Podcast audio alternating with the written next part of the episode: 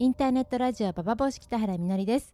えー、2週間ぶりになりましたけども皆さんいかがお過ごしでしょうか？私は、えー、ゴールデンウィーク韓国とインドに行ってきました。インドは本当にあの観光でねあの遊んでたんですけれどもあのまあ、街でとかもホテルでとかどこから来たのってよく聞かれるじゃないですか。特に1人だったのでいろんな人が聞いてきたんですけども。で日本からだよって言うと必ず地震はどうなの？津波はどうなの？原発どうなってるの？ってことをもうここに日本人がいたっていう感じで肩でもつかまれて聞かれるのではないかということを行く前妄想してたんですけども、まあ、見事にね聞かれなかった。あのでインドのテレビインドの新聞見ていましたけども、まあ、大体あの新聞はまあリビアそして途中からオサマ・ビン・ラディンの話になっていて日本の原発のことというのは、まあ、ホテルのテレビの CNN でちょっと見るような感じでしたね。でそのことに私はショックを受けたしあのでその後韓国に行ったんですけれども韓国は原発について話す会をやりましょうってことで私が提案してあの友人にね韓国の友人にオーガナイズしてもらった会なんだけども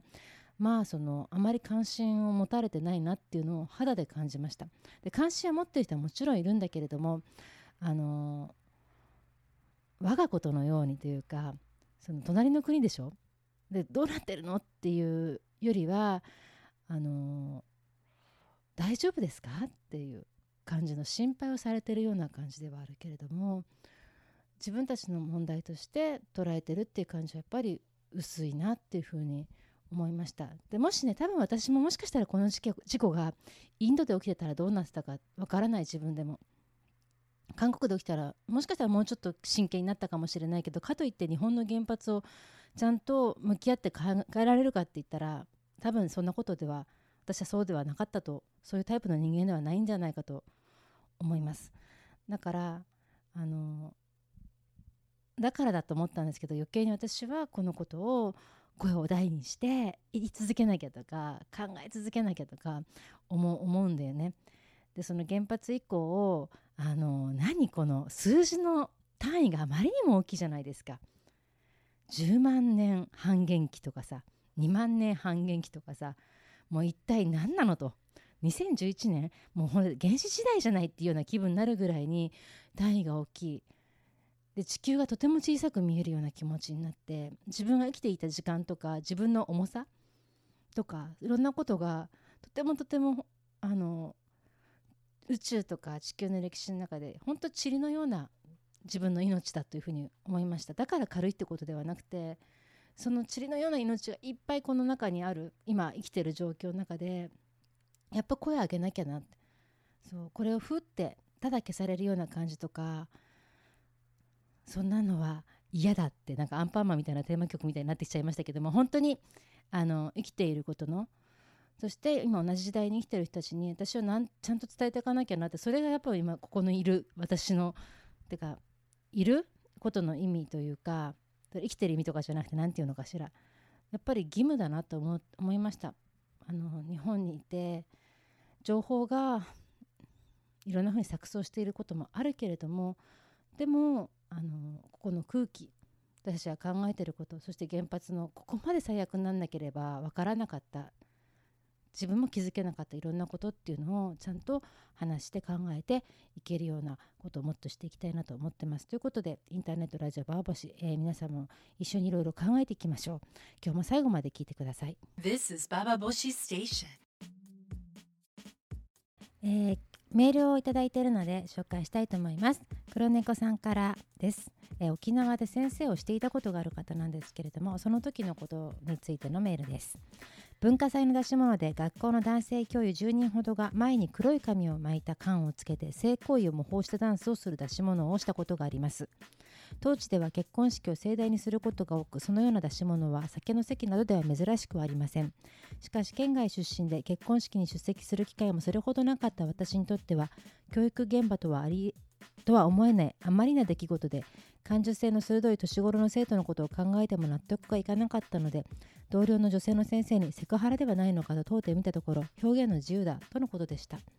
県外出身の人間にとやかく言われたくないという気配が濃厚でした。今でもにやけた顔でダンスを見ていた教頭や校長かっこどちらも男かっこ閉じのアホ顔アホ面が忘れられません。後日別の学校の先生に聞いてみたところ他の学校でも行われているとのことです。沖縄では成人式で暴れる青年が毎年のように取材されていますが教師の表に出ないセクハラや教員過去男性と教え子の結婚などが当たり前の現状など学校の教師の後輩も、え相当なのではないかと密かに思っています。えーそんなこんなで沖縄に息苦しくなるとラブピースクラブでお邪魔していますということで、えー黒猫さんからいただきましたありがとうございました沖縄というとですねやっぱり、あのー本当に勝手なもんだなと思いますけども勝手にパラダイスとかさ南国とかそういうことをあの思い浮かべいろんなイメージを、あのまあ、押し付けてきたかなっていう感じはしますけど沖縄の中で、えー黒猫さんが生きてる中で感じているリアリティだなというふうに思いましたけれども、えー皆さんはこのことどう思いますか？あの文化としてその弾痕の崇拝するような感じのダンスをしているでそれは学校だろうがというかまあ学校であるからこそなのかもしれないけれども先生たちが男の先生たちがそういう、まあ、セックスを称賛するようなそしてあのペニスをセックスを称賛っていうのかよくわかんない。このダンスみたいだから全くわからないですけども、まあ、とにかく男性器っていうのがあからさまに分かるようなダンスをしていてそれを見ている子どもたちっていうのをあのこの黒猫さんはどう捉えていいかっていうことをだと思うんですけれどもここすごくあの難しいよね。逆になんだろう女の先生がそのマンコを模したさなんか赤い何缶かなんか巻いちゃってさあの男の上をドスドス乗るような感じのダンスをした時にどう思うかってことをそれは文化ですよっていうふうにあの、まあ、言った時に居心地が悪い思いする人たちっていうのはいると思うんだよねやっぱりねそのセックスとかそしていろんな年頃の年頃の子たちがいてそれを男の教員がやってるってことでそこをどういうふうに考えていくかってことは言葉で尽くして議論するべきだと私は思うんですけども伝統だとか表現の自由だってところで割と思考停止になっちゃう感じがあの私は嫌なんですよね。でここの学校の雰囲気が楽しくて女性とも「なんだか気持ち悪いんだよ」とかさ「なんかえー、ちっけえちっちゃいな」とかさなんかそういうなんていうの？あのーヤジを飛ばすとか楽しい雰囲気だったらいいんだけど生徒は困っているような雰囲気なのかどうかってこともあると思うしその現場現場でそういう話ができればなと思い思います。いつもいつもいつも思うんだけどもこういう話をすると必ず表現の自由だとか男性女性差別なんかじゃないこれは伝統だとかそういう感じであの言葉が自分の考えとかがもやもやもやっとあの何かに消されていってしまって話し合う余地がなくなってしまうっていう空気をとてもとてもね味わうことって多いようなことがあるんですけれども、えー皆さんのご意見黒猫さんにぜひぜひ聞かせてください。で、えー今日はですね5月13日なんですけれども、えー内田裕也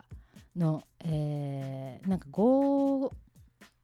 強要未遂っていうのなんかそのストーカーですよねストーカーであのーまあ相手の女性の家の方に押しかけて勝手に入っちゃってってことであの逮捕されましたでその妻のキキキリンさんが、えー都内でね取材を受けてあのまあ別れるとか別れないとかって話ではないし内田裕也も大人ですから自分であの謝罪はするべきだがあのこういうことを表沙汰にしてくれた女の人にあの感謝してるっていうことを言ったんだよね。今までの女の人はきっと黙ってて内田裕也を許してきたでしょうと。でもそれをちゃんとあからさまにしてくれてありがとうっていうふうに言ってそれで自分はあの結婚当初は毎晩のようにあの暴力が起きていたと。ということを、まあ、話していました。でそれをあのインターネットとかでパーって見るとなんかそのキキキリンを立派だっていうような声ができた女だなみたいな感じの声がとてもとても多いような気がするんですけれどもこれ気のせいですか？なんかねかっこいいとか立派だとかまあいなんていうんだできた妻だみたいな感じの。で私このキキリのかっこよさっていうのは、まあ、子供の時から分かんないんだけどもあの子供の時から内田裕也とキキリの関係っていうのは、まあ、芸能界のなんか話とか雑誌とかで読むとよくねすって目に入ってくるようなことだったと思うんですけどもあの何だろう。この DV をされてきたことをそのまあ時代的な背景で告白告発するとかそのことはできなかったかもしれないけれどもこの DV をあのしましたってことを言った上であってもなんかそのインターネットでしか見てないけど空気がキキリンの何て言うんだろう。凛々しさみたいなのを妻としての正しさみたいなのを肯定するような感じっていう声の方が大きいことにやっぱすごく戸惑いを感じてます。でこれってやっぱりねあの暴力を容認するような文化なんだなってことをどうしても感じますよ。ますよっていうか感じるよ。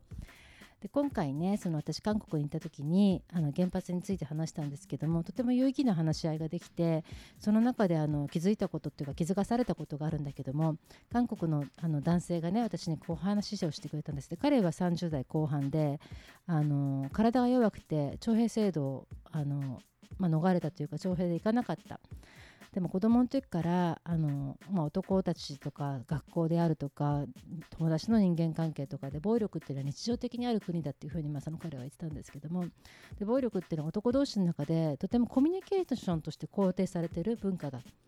でそれに自分はすごくついていけなくてで大学になってその暴力を肯定してきた文化っていうのはそのままその手にパイプを握ってね学生運動につながってたと。でそのままみんな徴兵制度で軍隊に行って行ったとで仕事を始めたらお前どこの軍でどこのあのとこで徴兵を期間過ごしてたんだっていうことで男たちがその暴力を絆にしてまあ絆にしてその社会を何て言うんだろう組織を支えてるっていうようなものがあると。でそのいろんなところに暴力っていうのが容認されてるようなところがあってそういう自分はとって原発っていうのはその原発に感じる違和感っていうのはその暴力を容認する社会におけるその一つの暴力なんじゃないかってことをその彼が言ったんですよ。私本当にその通りだなってねその時思ったの。で原発の過程っていうのはあの例えばウランを発掘する作業そこの段階でも被爆している人はいるわけですよ。そして原発の場所を建てる作業でそこでは到底到底到底あの人口が密集した東京のような大都市には建てられないから過疎のお金が必要なところに札束をさもう叩いてもう積んでたね。札束を積んで人の顔を札びらで叩いて建てるわけですよ。そして東京という大都市ソウルもそうです。韓国もそうだけどソウルとか東京という大都市に大きな送電線をバーンと田舎から東京にバーンと引いて大きな発電所で大きく送電発電して大きくダーンと送電するっていうそのパワーとパワー全てにおいてパワーお金のパワーで権力のパワーで大都市というパワーのそういうのを使って弱い人や力のない人の声を抑え込めてきたのが原発の全ての段階のシステムにあるんだなってことを強く強く感じたんですよね。だからそのまあいろんなことね原発については言われてることもいっぱいあるしけれどもあのこんな原発をやっぱり許しちゃいけないなってことを思いました。放射能っていうのはもちろんそうだけれどもっていうかもちろんそれがそうなんだけども、うん、原発を許す社会は弱い人の声や声のできない声の小さい人の声を大きな大義とか大きなもので軽く潰してしまうような社会でってことなのかなっていうふうにまあキキリのその暴力を決して彼女がさ暴力を容認してたというふうには思いません。でその人キッキリのななんて言うんだろう。私はキッキリ全然好きじゃないけども彼女の性質がどうのこうのってことではなくて彼女の暴力が内田裕也の暴力がなんか男の生き方とかはちゃめちゃな生き方とか男らしさとかロッカーみたいな感じでもう称賛するようなところに行きたくないなっていうことを強く感じました。えということでですね、あのー、まあ、皆さんいろんな風に原発問題とかに関わったり震災のことに関わってらっしゃるかと思いますけども私のちょっと、あのー、告知なんですけども友人がやるあの韓国の、ね、ミュージシャンが日本に来て日本のミュージシャンとともにあのチャリティーイベントを開きます。東日本震災支援チャリティーイベントで、えー、日本のえー、日本のアーティストは、えー、アンダーグラフの的原さん浅良介さんが来てくれて、えー、五醍醐の竹川さんの娘だよね竹川愛ちゃんが来ますそして韓国からは DID っていうグループであのオペラとポップミュージックのなんか真ん中にあるポペラっていうのが韓国ねあるらしいんですけどその DID っていう人たちがあの音楽を歌うと。そういうとこであの一人何かしなきゃとか思ってる人がもしいたとしたらぜひあの5月19日5時えー、ラチッタ・デラ噴水広場というところであの日本と韓国で音楽でつながろうっていうイベントですので来てください。でこれの、あの川崎の川崎のなんだろう駅はどこだ、えー、あのまあホームページで、えーと、KJ ミュージックプロジェクトっていうところであのぜひ検索してみてください。パーボシからもリンクあります。そしてもう一個5月21日にえー、こちら文京区ライピースのクラブも近いんですけどもアジア文学生文化会館っていう文化協会っていうのがあるんですけどもそこであの DID の韓国のあのポペラのグループがあの歌ってくれます。